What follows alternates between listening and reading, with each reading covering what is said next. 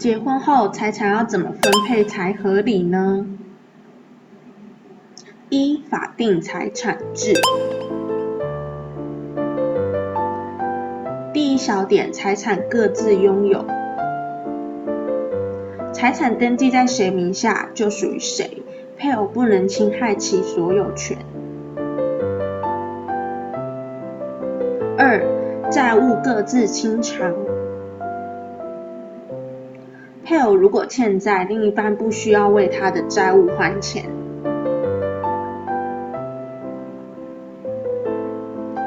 三、平衡机制。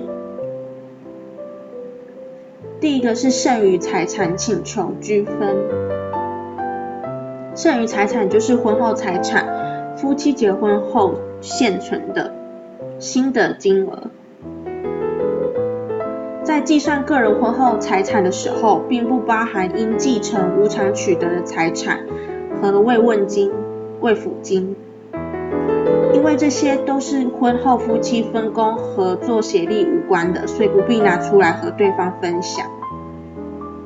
二、约定财产制。第一小点是共同财产制。夫妻除特有财产外，财产完全共有，就是除了本身之外的其他钱。所以离婚的时候，两方可以各得一半，他们婚婚后共同的钱。二、分别财产制，夫妻财产是完全分开的，也就是各自可以拥有各自的财产产权。离婚后也没有财产分配的问题。公民观点：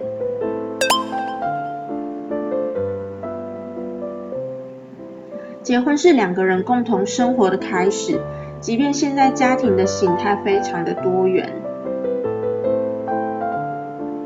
有可能会有两地家庭、大家庭等等状况，不见得是两个人的事情，有可能是两个家庭的事情。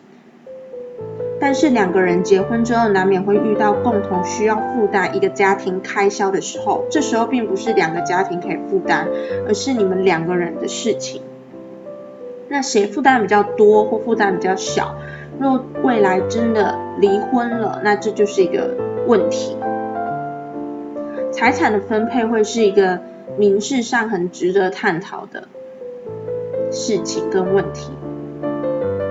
那我们也可以进一步去思考说，为什么财产有重要到法律需要保障？那为什么同性恋者要争取能透过民法结婚？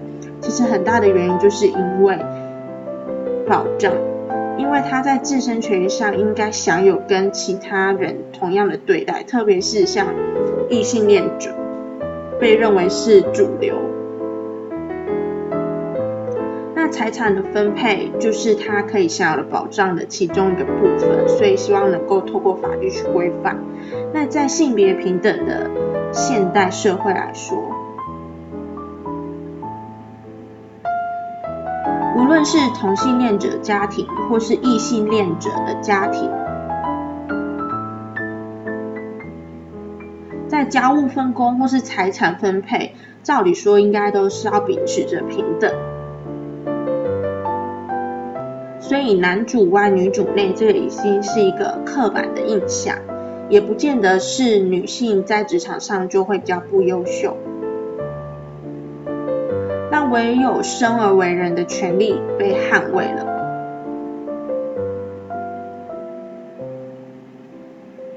我们才能够真正的有尊严的活着，去从事自己喜欢做的事情。